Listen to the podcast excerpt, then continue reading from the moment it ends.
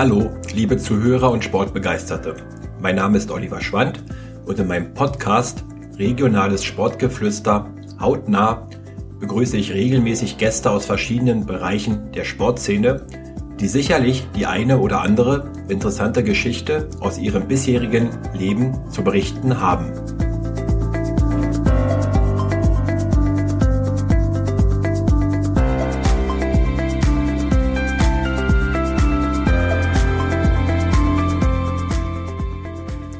Bei meinem heutigen Podcast, der von Heizung Königs Wusterhausen, Ihr starker Partner rund um Heizungstechnik in KW und Umgebung, präsentiert wird, ist Netzhoppers Libero Kamil Ratatschak zur Gast.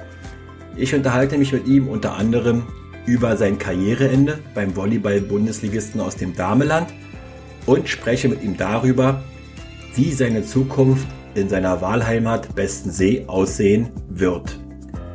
Viel Spaß beim Zuhören.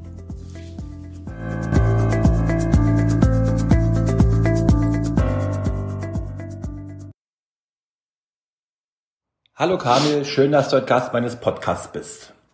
Hallo Olivia, danke für deine Einladung. Ja, ich freue mich sehr, äh, dich auch äh, noch einmal sehen zu können, weil der Grund, warum wir uns treffen, ach, meine erste Frage am Anfang erstmal Ratatschak. Schwieriger Name, wie wird der eigentlich ausgesprochen? Weil ich glaube, kein Netzhopper-Fan äh, weiß den Namen von Kamil Ratatsch richtig. Ja, also richtig aus, äh, ausgesprochen ist Ratajczak, aber ich weiß, dass bei für euch ist das R, weil ja. hier in Deutschland ist R ein bisschen weiß. Ne? In äh. Polen haben wir R, also R ist ganz hart. Also in Polen, die alle sagen Ratajczak, hier Ratajczak. Aber okay. ist für mich ganz okay. Ich glaube, die Fans müssen deinen Namen in Zukunft nicht mehr so oft rufen in der Landkost Arena, weil der Grund deines Besuches ist eigentlich ein trauriger Grund. Du bist 37 Jahre alt, hast äh, den Entschluss gefasst, deine sportliche Karriere als Libero beim Volleyball-Bundesligisten Energiequelle Netzhoppers KW Bestensee zu beenden. Genau. Wie kam es dazu? Oh, also Entscheidung habe ich getroffen schon Ende März, Anfang April. Also, weil so, wenn man als Sportler, als Profisportler über 35 Jahre alt ist, ja, dann muss man schon sich Bedanken machen. Ja. Es war mir klar, dass ich bis Rennklar nicht spielen kann. Das können die wenigsten Profisportler. Ja, genau. Und äh, naja, und dann, äh, ich habe immer, also ich habe schon Plan B vorbereitet. Und ja, und zum Glück hat alles geklappt. Also diese Entscheidung fällt mich nicht einfach. Aber ich weiß an der, auf der anderen Seite, dass es das richtige Zeitpunkt war für mich. Also ich bin äh, froh und dankbar, dass ich eine Alternative hatte, wie gesagt schon, und konnte darüber alleine entscheiden. Zu deiner Alternative kommen wir gleich. Genau. Mich interessiert noch mehr der Entschluss. Ähm, mhm. Tolles Team, die Netzhoppers. Toller Trainer mit deinem polnischen Landsmann, Tamas mhm. Wasilkowski. Du bist Publikumsliebling. Oh. Ich denke schon, du bist mit deiner ruhigen Art bei den Fans anerkannt. Es muss doch so in dir gebraut haben, hast du gesagt hast, oh, jetzt ist Feierabend es ist körperlich, körperlich mehr fit oder woran lag es noch? Also da gab es mehrere Gründe. Also letzte Saison habe ich gleichzeitig, also parallel in der Schule äh, gearbeitet, hatte ich 18 Stunden, äh, habe ich auch Sport im Kindergarten gemacht plus Volleyball. Also das war ein bisschen zu viel. Also ich habe schon mich ein bisschen übergeschätzt. Also zum Beispiel am Montag war so, ich bin um halb acht raus äh, von dem Haus mhm. und dann Kindergarten, Schule, dann halbe Stunde habe ich für Mittagessen und dann wieder Training, dann Krafttraining war ich erstmal um 20 Uhr zu Hause. Ja? Und dann kamen die Kinder, die wollen auch mit Papa sp äh, spielen und sowas. Und ich hatte einfach kein, kein Kraft mehr. Ja? Keine Kraft mehr. Plus Wochenende war ich ständig unterwegs und ja, war ein bisschen, ein bisschen schon zu viel für mich. Die weiten Reisen mit dem Team. Ja, und dass ich ganze Zeit also getrennt mit meiner Familie war. Also die Kinder haben mich fast gar nicht gesehen. Ne? Sprechen wir mal, du hast zwei Kinder, du hast ein Mädchen Lena, neun Jahre alt, genau. ein Sohn Jakob, mhm. drei Jahre. Ich denke, es ist auch ein wichtiger Zeitpunkt, äh, dass du das, das Aufwachsen der Kinder noch live miterlebst und nicht auch mal was verpasst. Auf einmal sind sie groß und sagt, wo ist die Zeit geblieben? Genau. Deshalb hast du jetzt den Entschluss getroffen? Auf jeden Fall. Auf jeden Fall. Du hast angesprochen, äh, du hast äh, in Peetz im Kindergarten, wo du auch mit deiner Familie lebst. Dein, ich glaube, der Nachbar ist, äh, waren immer die Trainer. Christoph Achten war der, Ja. Äh, war der Nachbar und jetzt ist es Tamasch. Genau. Ja, wie, wie ist es eigentlich, wenn der Trainer der Nachbar ist? Also ich habe Glück gehabt. Stammplatzgarantie? Ich denke schon. nee, ich habe wie gesagt Glück gehabt, dass die beiden äh, sind einfach eine coole Menschen. Also ich komme ganz gut klar mit Tomek und das gleiche habe ich mit äh, Christoph ja gehabt. Und naja, das ist natürlich, dass wenn dein Chef wohnt gegenüber dich, ist ein bisschen, vielleicht nicht peinlich, aber da musst du aufpassen. da musst du aufpassen. Ich glaube, man Sag muss es auch trennen, dieses äh, Profileben als Sportler und das Privatleben. Genau. Ich denke, wenn der Grill mal angemacht wurde, waren Na, die Trainer gut, ein gern gesehene Gäste. Na, wenn Tomek da äh, dabei war, da haben die sowieso über Volleyball nur gesprochen. Also ist Wird- ganz schwer zu trennen. Wird denn Polnisch gesprochen, Englisch oder Deutsch?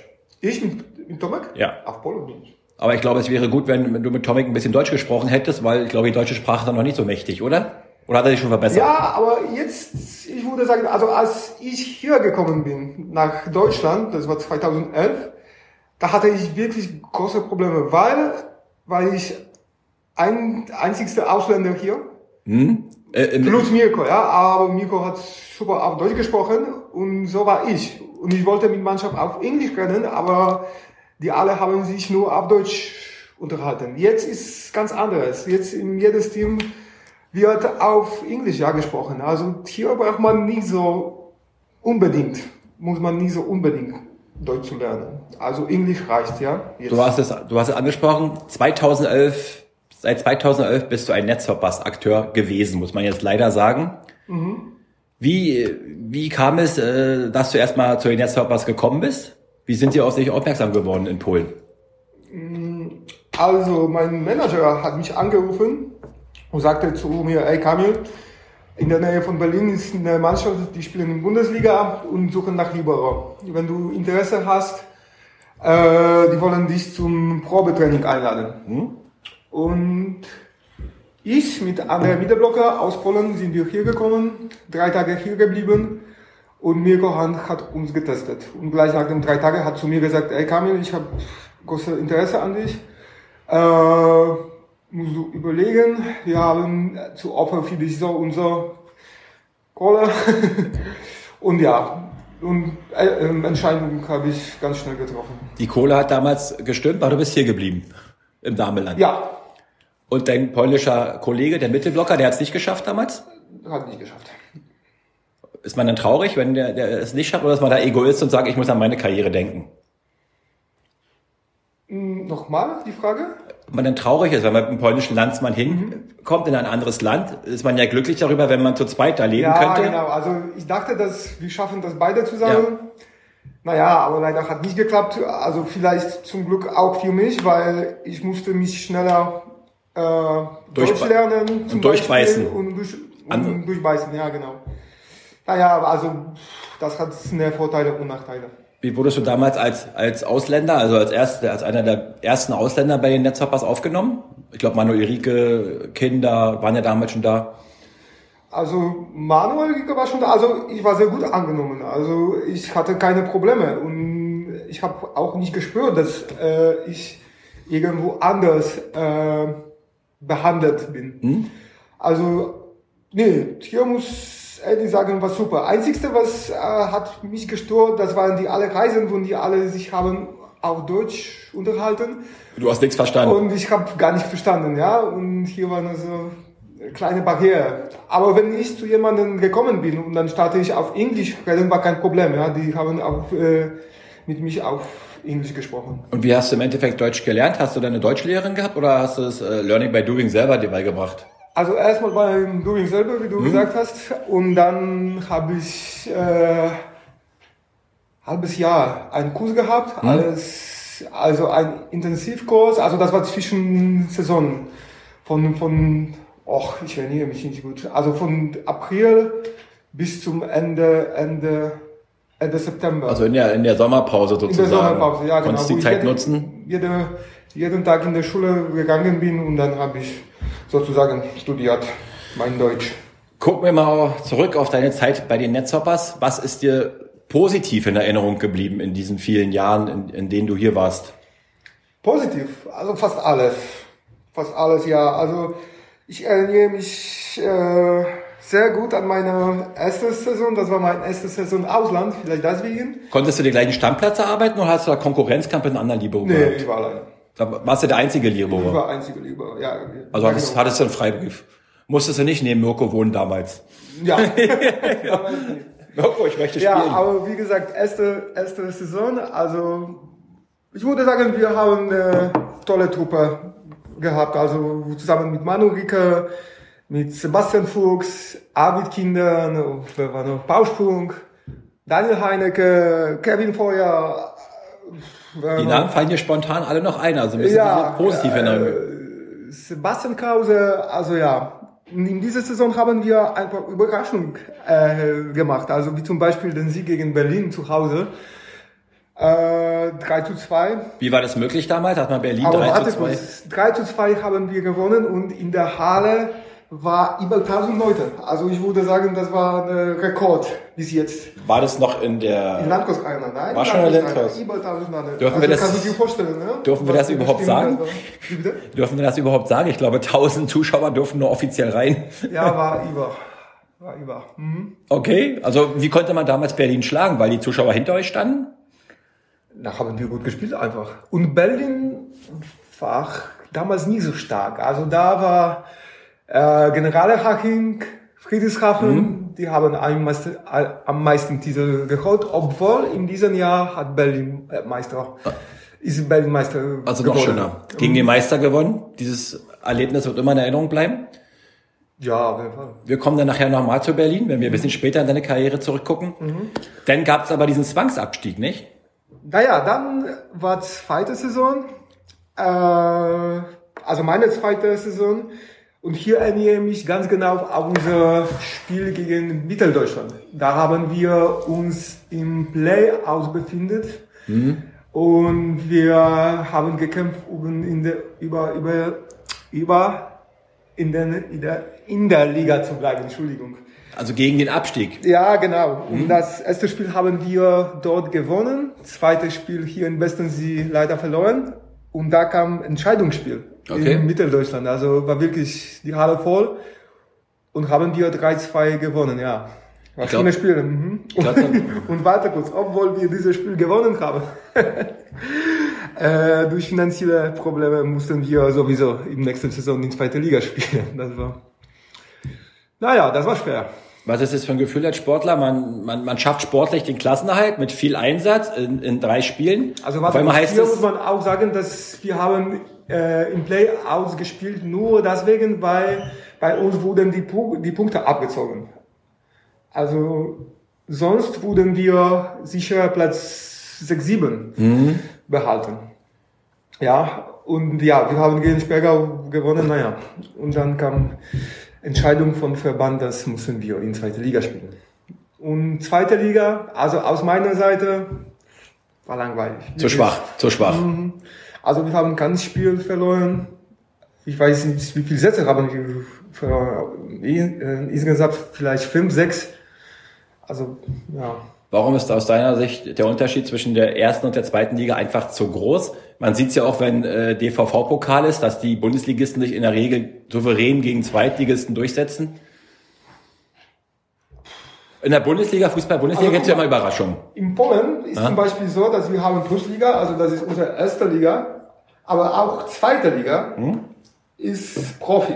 Also da spielen nur die Spieler, die entweder sich lernen und spielen oder nur spielen. Und hier in Deutschland ist ganz anders, ja. Hier am meisten die Leute, die in zweiter Liga spielen, die haben dazu noch eine andere Aufgabe oder Arbeit oder und also ich würde sagen, hier liegt der große Unterschied. Und deine Frage, warum die zweite Liga so schwach ist. Äh, ja, aber das ist Aufgabe für Verband, ja, um das, um das zu verbessern. Na, ich glaube, wir sehen ja viele Beispiele in den vergangenen Jahren. Jetzt hat die United Volleys getroffen, äh, die ihre Mannschaft aus dem Spielbetrieb zurückziehen mussten. Äh, Beispiele sind auch Rottenburg, Bühl, Coburg, Solingen.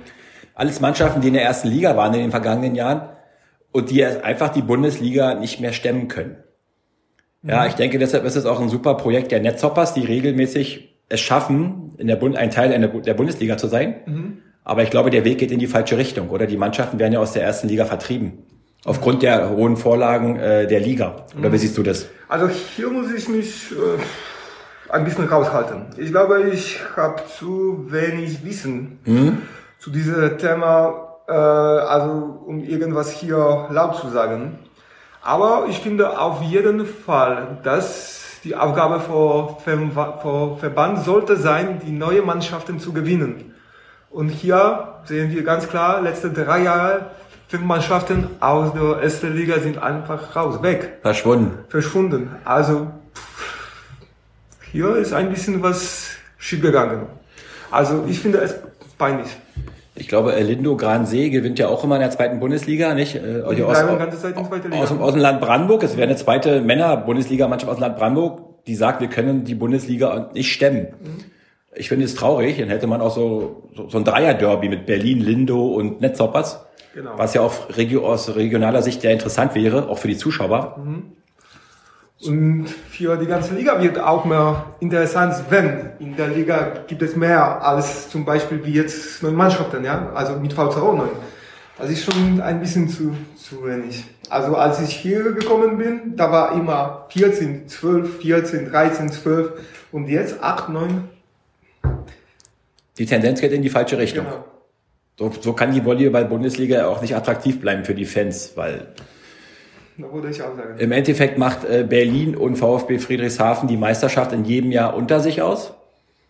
Ja, ist es als Sportler traurig, wenn man genau weiß, man startet in die Saison und wenn es in den Playoffs gegen Berlin oder gegen die Truppe vom Bodensee geht, haben wir eh keine Chance. Ist man da als Sportler demotiviert? Puh, also ich bin auf dem Feld niemals gekommen, wenn ich zum Beispiel gegen Friedrichshafen oder Berlin gespielt habe, wo ich vor dem Spiel zu mir gesagt habe, ey, ich habe heute keine Chance, ich gebe mich ab. Nein, das, also zum Beispiel äh, vor zwei Jahren haben wir Berlin im Halbfinale ja geschlagen, 3 zu 2. Da wollte ich noch also, drauf hinkommen. Alles ist machbar, ja. Da kommen wir zu späterer deiner Karriere im Zeit der Napstoppers. Jetzt kommen wir erstmal zum Wiederaufstieg. Nach einem Jahr zweite Bundesliga seid ihr sofort wieder in die erste Liga zurückgekehrt. Ja. Also hier erinnere ich mich nicht ganz genau, wie das war. Also das war meine vierte, fünfte, sechste, siebte, achte Saison. Also das war eine Kadermischung. Also wir haben ganz viele Spieler, die haben hier nur ein Jahr gespielt. Äh, naja, und dann kam, kam Christoph, ja, eine frische Wind. Und dann haben wir schon eine Saison gehabt. Also haben wir Pokalfinale erreichen. Das finde ich ganz groß für so eine kleine Mannschaft wie kleine Verein wie Netzhoppers. Ich glaube, Mirko Schulic hat unendlich viele Verdienste um die Netzhoppers gehabt. Na klar. Aber den größten Erfolg hat der Belgier Christoph Achten erreicht. Du hast es angesprochen, vor zwei Jahren diese tolle Saison, die mit dem Einzug ins Pokalfinale endete. Kommen wir nochmal zurück zur Max-Schmeling-Halle. Der zweite Sieg der Netzhoppers gegen die BR Volleys in Berlin. Ja, Ich glaube 2-1 stand es. Äh, 2-0. 0-2. und, und in die BR Volleys hatten auch schon zwei Matchbälle, nicht? Bei 2-1. Ja. Mhm. Zwei- Nee, beim zwei, Ihr habt 3-2 gewonnen. wir haben 3-2 gewonnen, war 2-0 für Berlin und die haben Matchbälle in Satz Nummer 3. Genau, genau. Und dann kam, glaube ich, der große Auftritt von Dirk Westphal, kann ich mich erinnern, oder? Der dann zwei Punkte gemacht also, hat. Da Bayern hat, eine gute Aufschläge gemacht und dann, ja, Dirk auch hat auf jeden Fall äh, uns gefol ge geholfen damals. Also ich erinnere mich nicht ganz genau. An dieses Spiel erinnerst du dich nicht. Hm? Also nie, am ganzen Spiel ja, aber an diese dritte Satz, also Dirk auf jeden Fall hat super gespielt. Äh, Bayern hat uns mit Aufschlag geholfen und sonst das ganze Team, also hat super Leistung ja gezeigt. Nach dem, also erst ab dritter Satz, äh, würde ich sagen, ja. Also erste zwei Sätze, die haben uns ganz, ganz locker geschlagen. Haben die euch denn unterschätzt und dachten, ach, jetzt Kann holen wir, die, jetzt holen wir die sein. Netzhoppers mal aus Genau, der Halle? Genau, kann sein. Gab es danach Stimmen der BR-Volley-Spieler, die was zu euch gesagt haben? Super Leistung, waren sie sauer, angefressen? Ja, die waren sauber.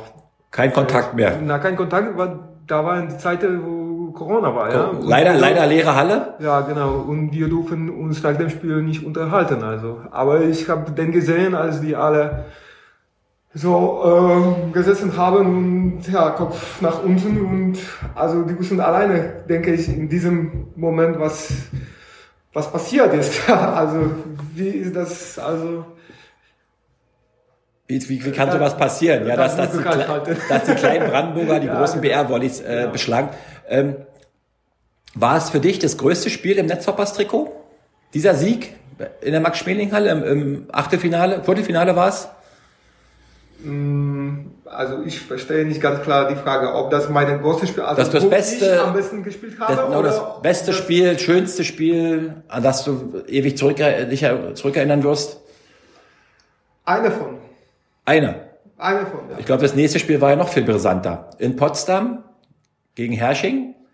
Ich glaube, da hattet ihr sieben Matchbälle und Hersching hatte acht oder so in diesem Dreh. Das war eine Krimi, ja? Das war ein Krimi schlechthin, wo es, in, wo es äh, in Richtung Mannheim ging. Ja, genau. Ich glaube, sieben gegen acht Matchbälle. Da war ja Brisant, Brisanz pur. War dieses Spiel noch höher anzu, äh, anzurechnen als dieses Spiel zuvor bei den BR-Volleys?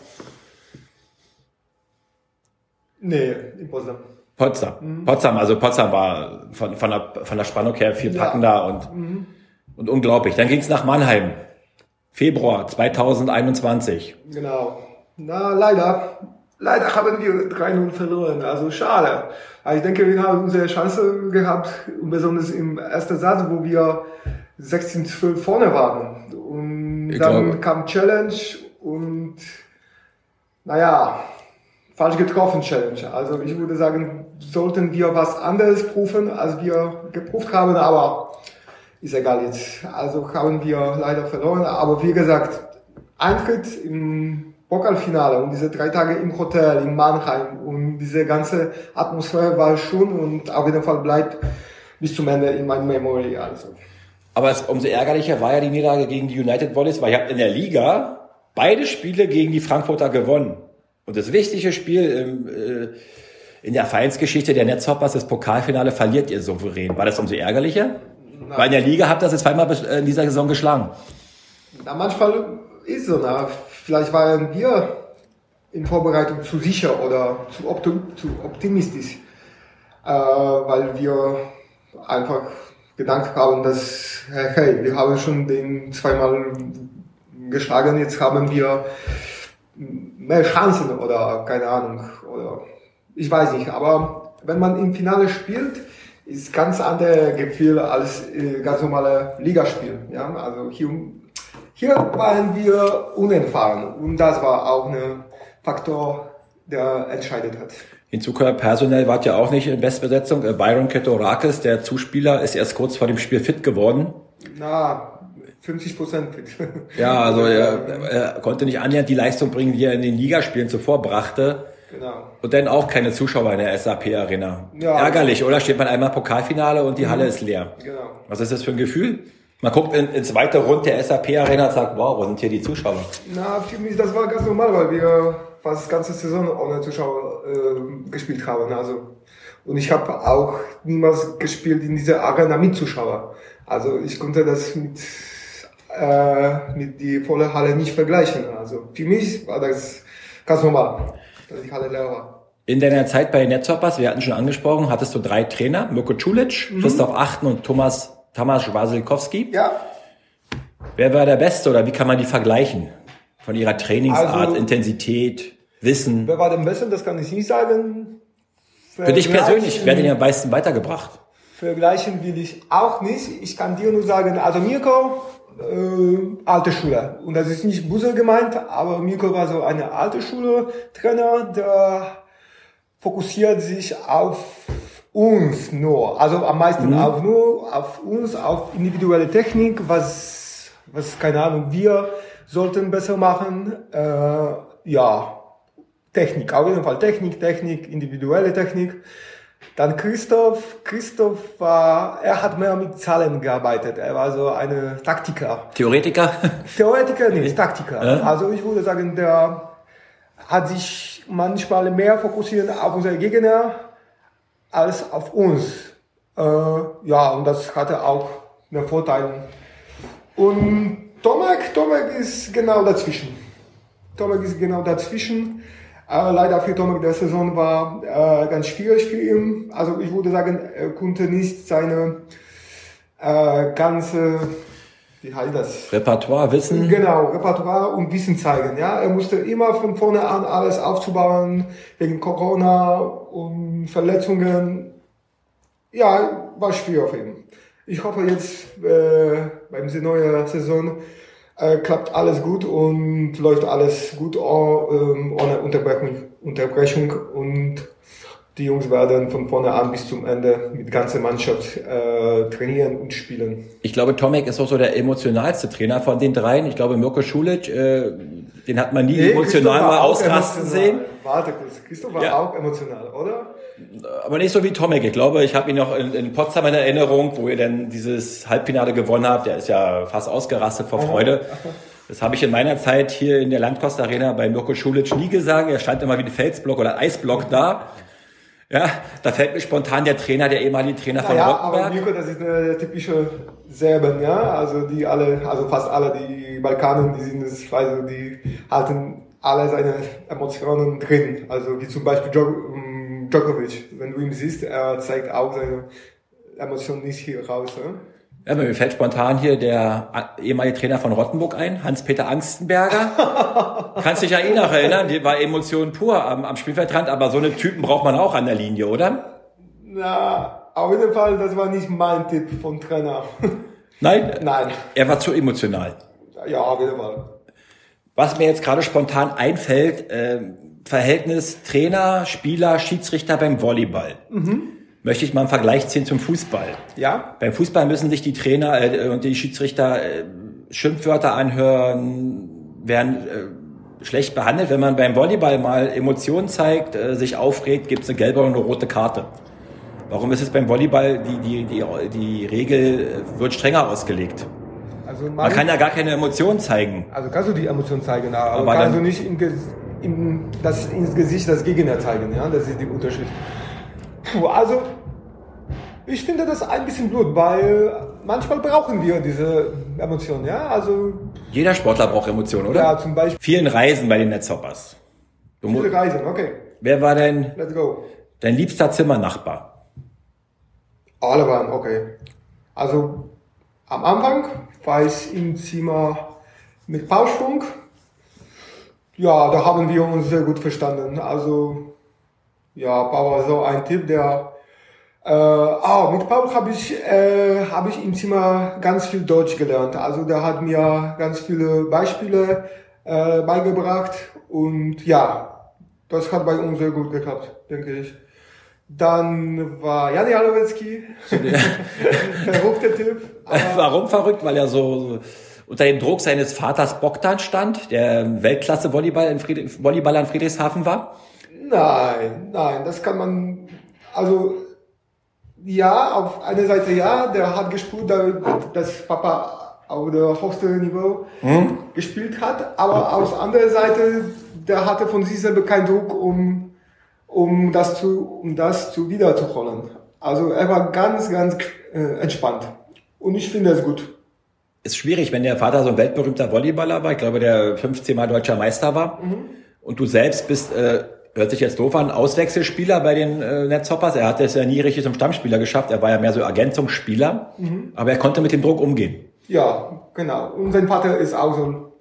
Also ich habe äh, ihn getroffen, mit ihm geredet ein paar Mal. Also wir sind sozusagen befreundet. Mhm.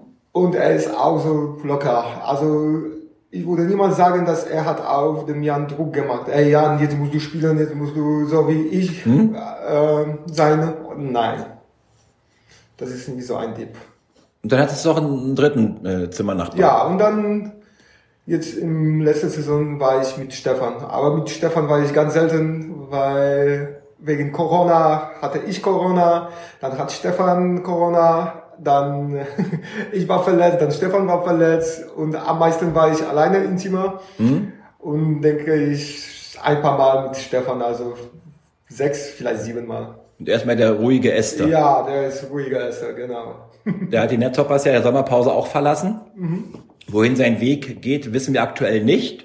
Nee. Corona, großes Thema seit zweieinhalb Jahren. Mhm. Ihr musstet viele Spiele ohne Zuschauer austragen. Vor, vor einem Jahr, wo die Saison abgebrochen vorzeitig. Glaubst du, dass äh, ab Oktober die Spiele wieder in vollen Hallen durchgeführt werden können? Also ich hoffe. Was passieren wird, habe ich keine Ahnung. Gerade die Landkost Arena ist ja als Brandenburger Hölle bekannt. Mhm. Da ist es gerade wichtig, dass die Netzhoppers vor ihren eigenen Fans spielen. Die Netzinos Fanclub lautstark mit ihren Trommeln. Ja, auf jeden Fall. Also es ist viel leichter, äh, wenn du spürst, spürst dass, dass die Zuschauer hinter dir stehen. Also und die ganze, äh, was die ganze Netzinos da machen, mit Trommeln, äh, oh, mit Stimme und wie laut die sind, ist unschätzbar einfach für uns.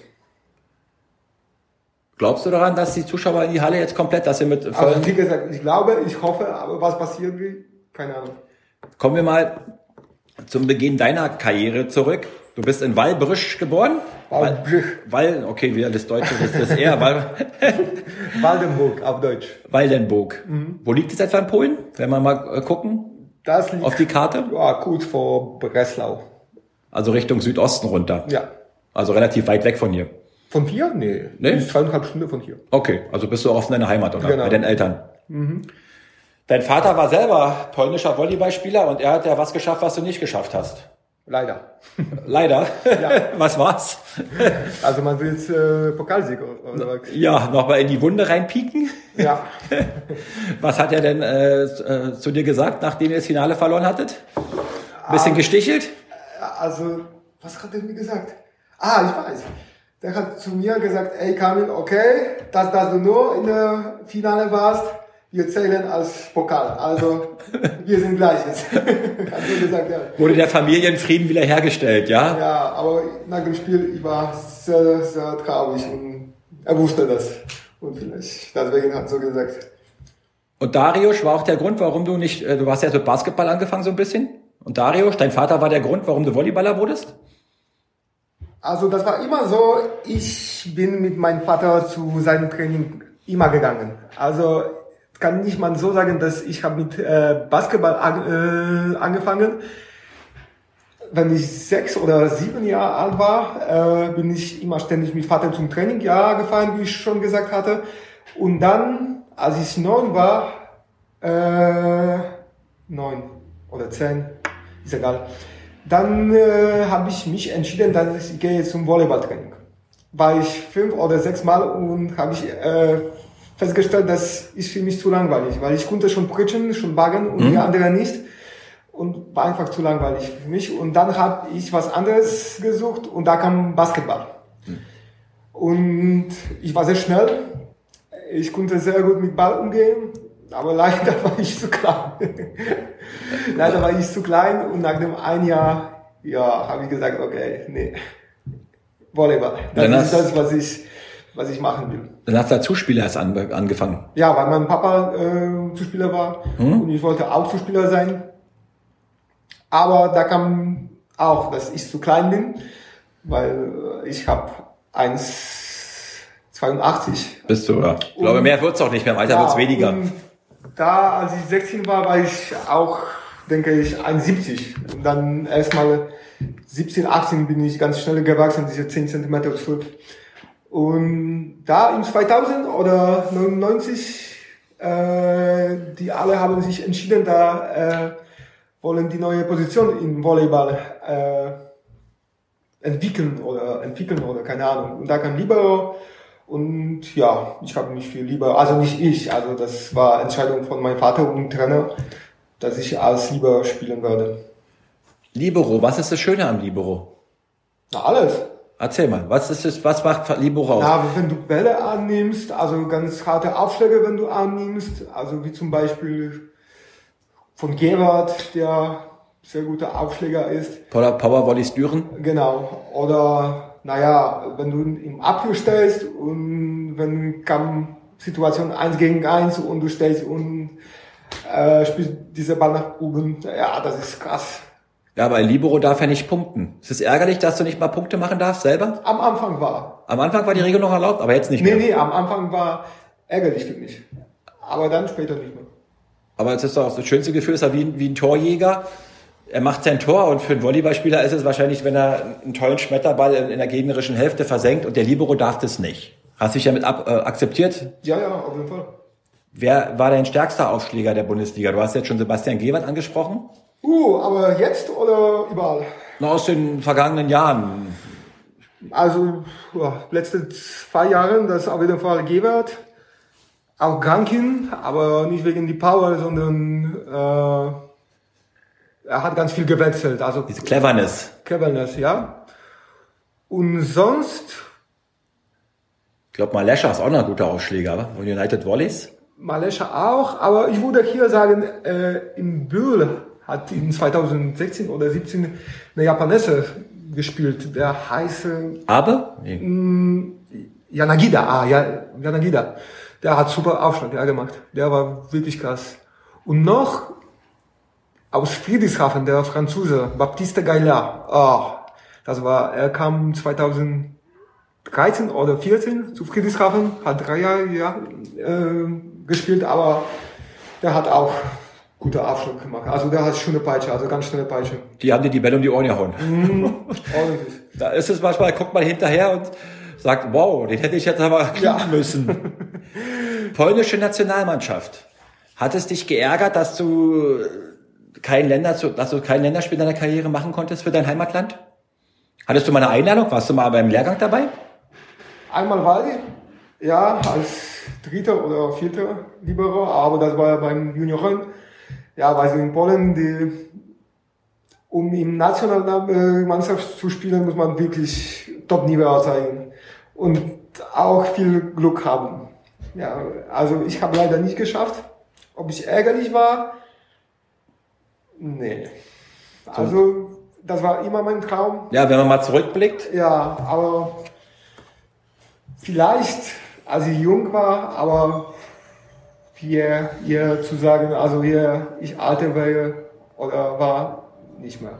Hat dein Vater Nationalmannschaft gespielt? Nein, auch nicht. Also kann er dich damit nicht ärgern. Nein. Okay, dann ist das erstmal geklärt.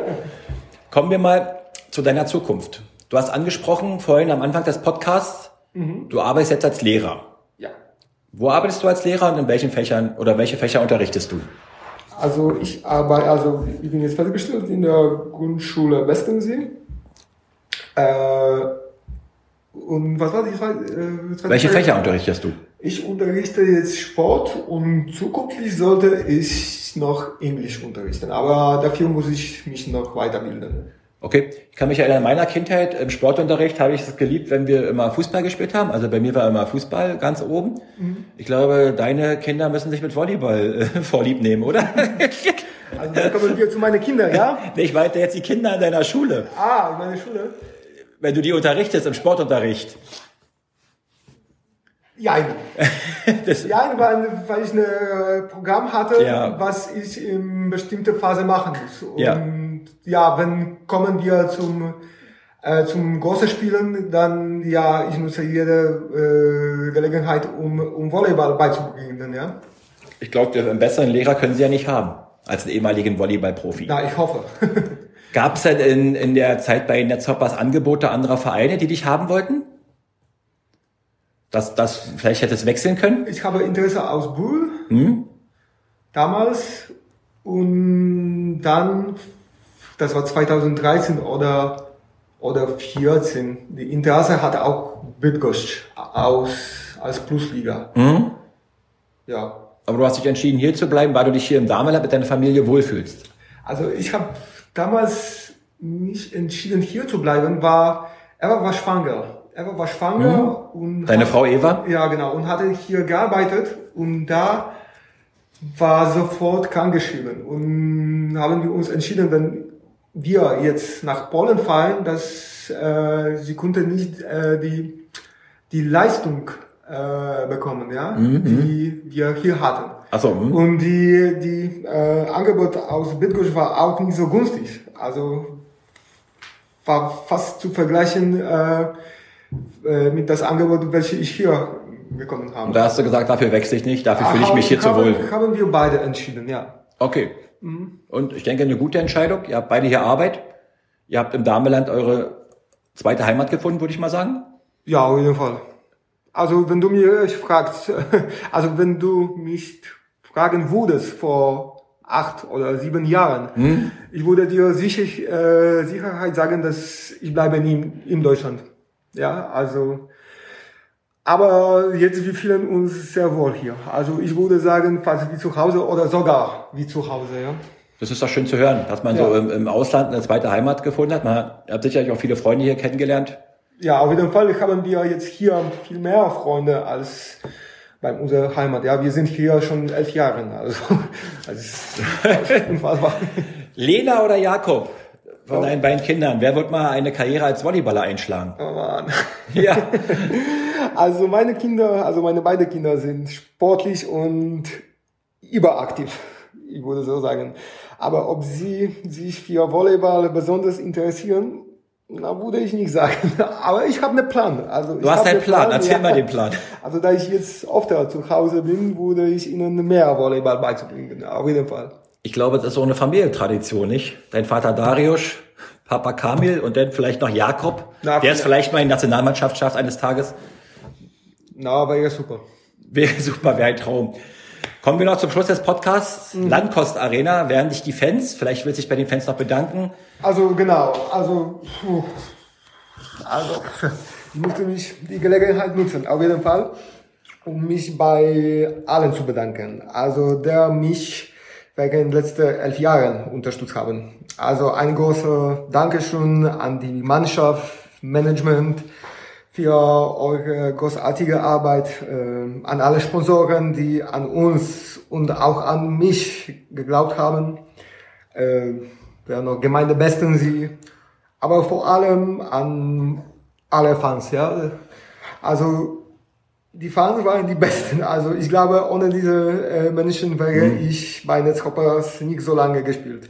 Also ich bin sehr dankbar nochmal und für jeden Moment bei der Mannschaft, also selbst, selbst spielen sozusagen, dass ich ein Teil war von diesem ganzen Projekt. Ich glaube, du wirst auch den Netzhoppers-Fans ewig in Erinnerung bleiben. Ist eine, eine offizielle Verabschiedung beim ersten Heimspiel geplant? Wo du nochmal den Fans oh. persönlich in der Halle Danke sagen kannst? Also, ich weiß nicht.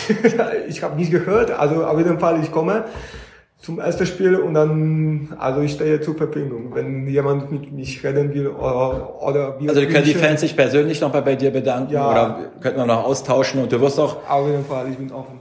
Du wohnst ja nur ein, zwei Kilometer von der Landkost Arena weg. Ich denke, du wirst... Ich arbeite in der Landkost Arena, also ich bin jeden Tag bei der Landkost Arena. Also bleibst du in deinem, in deinem Wohnzimmer, genau. sozusagen, genau. auch als Lehrer. genau. Kamil, ich danke dir recht herzlich, dass du die Zeit gefunden hast, kurz vor deinem Urlaub Gast meines Podcasts zu sein. Super. Du bist ein sehr sympathischer Sportler. Mir hat Spaß gemacht, in den vergangenen Jahren immer mit dir zusammenzuarbeiten. Bleib gesund und bleib, besonders auch deine Familie. Danke. Und vielleicht wird der Traum wahr, dass Jakob mal oder auch Lena für dein polnisches Heimatland mal das Trikot trägt. Als Schauen wir. ich danke dir ganz herzlich. Dankeschön. Ciao, ciao.